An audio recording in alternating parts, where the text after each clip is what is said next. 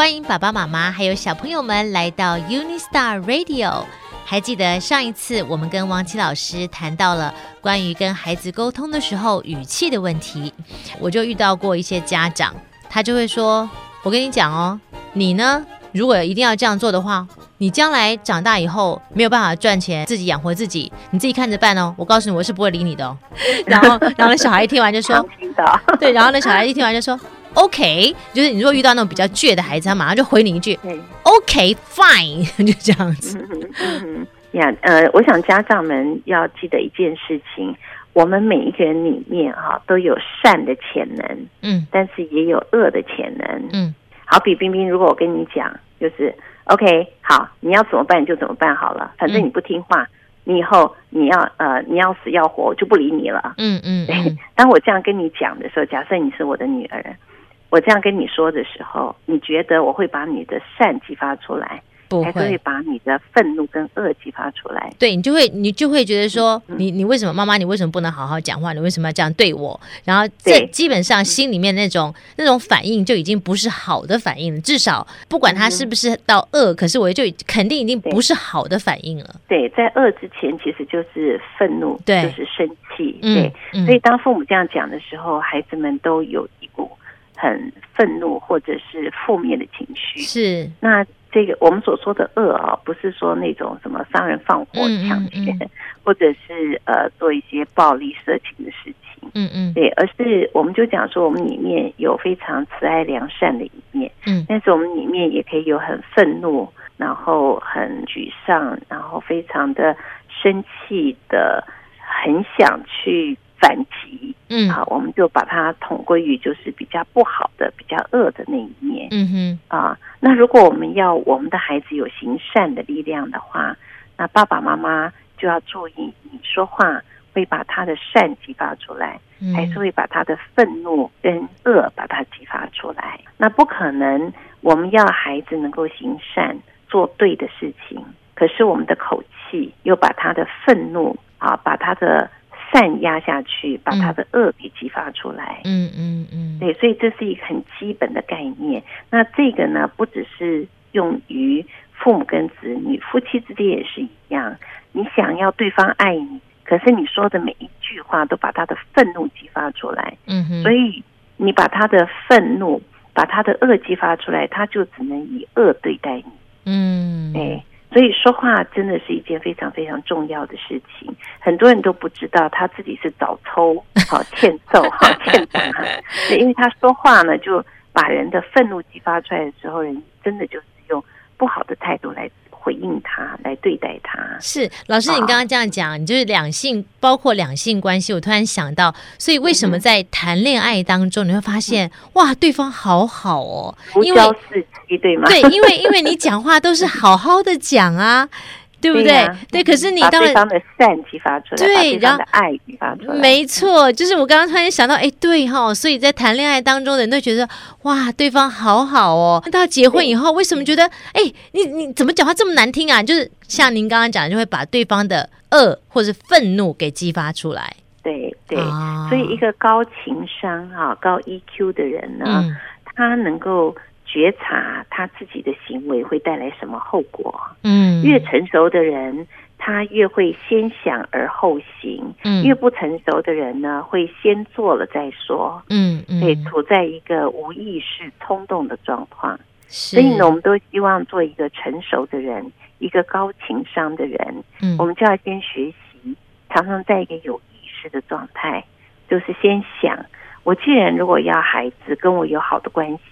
对我态度好的话，那我跟他说话，我就用一个能够把他的善激发出来的方式。嗯，对，所以冰冰姐姐可以举一个例子，比方说孩子有什么行为，嗯、那我就可以来示范，嗯，什么是正确把他的善的动机潜能激发出来的方式。好，比如说一般来讲，大部分的小朋友都喜欢玩电动，对，那小朋友就一直玩一直玩，嗯、然后妈妈就，嗯、哦。妈妈就会说：“嗯、我跟你讲哦，你如果再玩的话，嗯、你就试试看哦，我就会把你的手机给丢掉。嗯”呃，我曾经遇到一个家长，他就是属于那种，当他很生气的时候，他也会失去理智。嗯、他就是他的小孩新买的一个 iPhone，然后他们一家出游，嗯、然后就在在车上。那妈妈已经说过不要在车上看手机，因为这样对眼睛不好。可是小朋友就是不听，就一直在玩电动啊什么什么的。那妈妈一讲二讲三讲不不行，最后呢，妈妈就把车停下来，手机抢过来，丢到窗户外面，开车走了。新的手机哦，就这样，我一听到，哇塞，对啊，这就是我我听到一个很这种很激烈的一种例子。其实呢，这等于在对孩子示范。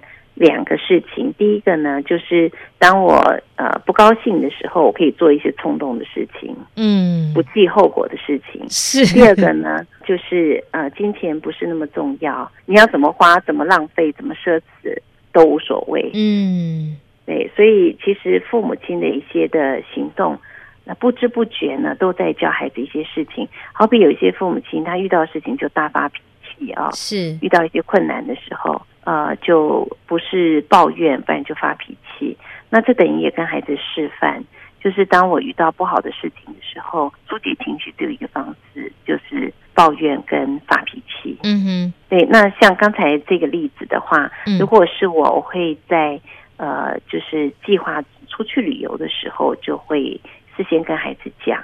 就是爸爸妈妈很想花时间跟他们玩的快乐，嗯、所以我们这次会带一些 board game，会带一些呃，就是那些桌游啊，好玩的游戏啊，嗯、或者是球啊，呃，还有呃，我们的手机是为了照相，嗯，所以我们这次出去是要做我们在家里面没办法做的事情，嗯哼，对，所以就先跟他约法三章，就是如果。呃，我就是他们的手机只是用来照相。嗯、那如果不照相的时候呢，妈妈就会暂时先保管。如果呢，你不是照相，而是在做别的事情，比方说打电动或者是上网的话，那啊、呃，妈妈就会暂时先保管你的手机。嗯，对。所以第一个我会事先先讲好，嗯，而不会追问题，等到事情发生的时候再去追问题解决问题。嗯哼，那这个呃，这个效果是不一样。因为我事先先想好，如果在路上他们又在打电动的时候，我会轻轻的把车靠在路边，告诉他们说：“孩子们，我们已经讲过了，这一趟出门手机是用来照相。嗯哼，那如果做了照相以外的事情的话，妈妈就暂时保管。嗯哼，对，所以由你们来决定，你们的手机要妈妈保管，或者是你们要留着照相。嗯，是。对，所以我第一次会这样跟他们讲，然后我们就继续上路。上路发现他们在偷玩的时候，嗯，那那时候我就会告诉他，我们已经说过的，如果你做别的用途，嗯，妈妈就保管。所以整个都是在心平气和之下，而且都有事先预告，嗯嗯，对。所以当你去做任何处罚的时候，呃，孩子们他们的情绪，负面的情绪不会被激发出来，嗯，所以当然他手机没了，他会有点难过，可是他的愤怒不会被激发出来。嗯嗯嗯，因为我已经先讲过了嘛，而且我都是在一个非常心平气和的情况之下跟你好好讲。那如果说你最后手机被收起来，他可能就会觉得哦这样子，但是不会说那呃这样的这种愤怒的感觉。嗯，那孩子同时学习为他的行为负责。是。对，因为已经事先跟他讲好了，所以他可以有不同的选择。嗯，不同的选择有不同的结果。那你既然做了这个选择，就是你会打电动，你会上网什么的。嗯嗯。啊，你既然做了这个选择，这个选择的后果就是手机由妈爸爸妈妈来保管。是，所以他必须为他的行为来负责任。是，所以我觉得在我们教养孩子的这个过程当中，不仅是孩子。呃，要学习，其实我觉得更多是父母要学习，因为从刚才我们一开始呃节目里面讲到到现在，我觉得其实仔细想一想，很多父母亲，你仔细想一想，很多事情我们都没有做到。是，所以呢，我每一次在海外呃做父母的呃十二小时的培训。嗯、他们用的题目是一分钟搞定你的孩子。嗯，通常家长呢，在第一天上完课以后，就自己会来讲说：“他说老师，我真的相信，搞定孩子之前要先搞定父母。”是是，哎，搞定孩子之前先搞定自己，就是很多时候我们自己都没有办法控制自己。像像我曾经听过家长就是有说到说，他说我小时候我妈，这我妈这就是直接就开骂了，还还像我们这样子和颜悦色的好好讲。她说这些小孩，你你要是这样子对他的话，他肯定就骑到你头上。但是现在的小孩子，嗯，就是不太一样。呃，他们有太多的这个自由，我们以前有很多的约束力，只能忍耐。那现在的小孩子可以不太需要忍耐，嗯、对，对他们可以自由的发泄情绪，这样。那但是其实这对我们也是好的，因为我们以前父母要开骂就开骂，那他们也没什么成长的机会。嗯，但是呢，现在的小孩正是因为难管，所以父母亲反而有提升情商的机会。是，因为你呃可以学做一个成熟的父母嘛。那以前呢，父母不成熟，他一辈子就就情绪都不成熟，呃，他在情绪方面，在情商 EQ 方面没有什么成长。嗯，对，啊，那也是做父母的损失。所以我们这一代的父母亲虽然比较辛苦一点，但是呢，你就是必须要成长，就是必须要改变一个跟孩子互动的方式。是啊，那所以这。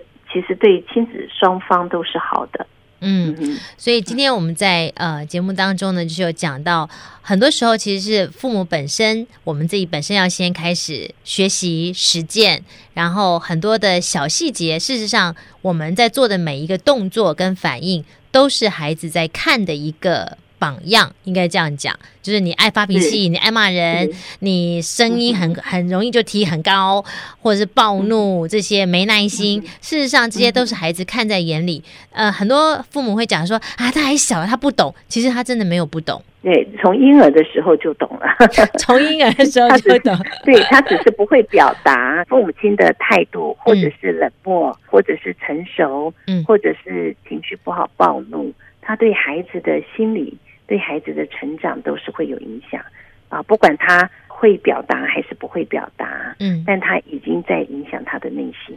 是，所以我想在今天我们的访谈当中，只是呃讲到了一个起步而已。就是当父母在管教孩子的时候，事实上很多是因为方法的问题。那么在我们呃帮孩子设定一个目标，同时其实也是给我们自己设定一个目标，让我们成为一个更成熟的大人。那这个受益，我刚刚在想到，就是说这个受益方面，不只是我们跟孩子的沟通，甚至我们跟自己另一半的沟通，都会是互相受益。